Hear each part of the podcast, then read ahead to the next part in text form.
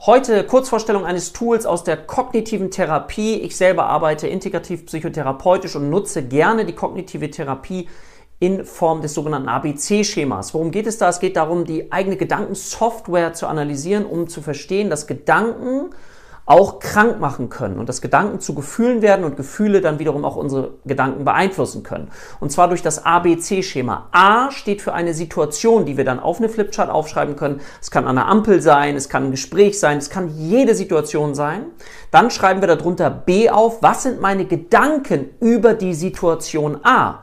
Was sind da alles an Glaubenssätzen drin? Welche Verurteilungen sind da alles mit drin? Und dann schreiben wir darunter C und C sind meine Emotionen und Gefühle, die ich dann über meine Gedanken habe. Also die Situation löst nicht die Gefühle aus, sondern die Gedanken, die dann zu meinen Gefühlen werden. Und das ist ein erster Schritt, wie man seine Gedankensoftware analysieren kann, um dann später auch in die Veränderung zu kommen.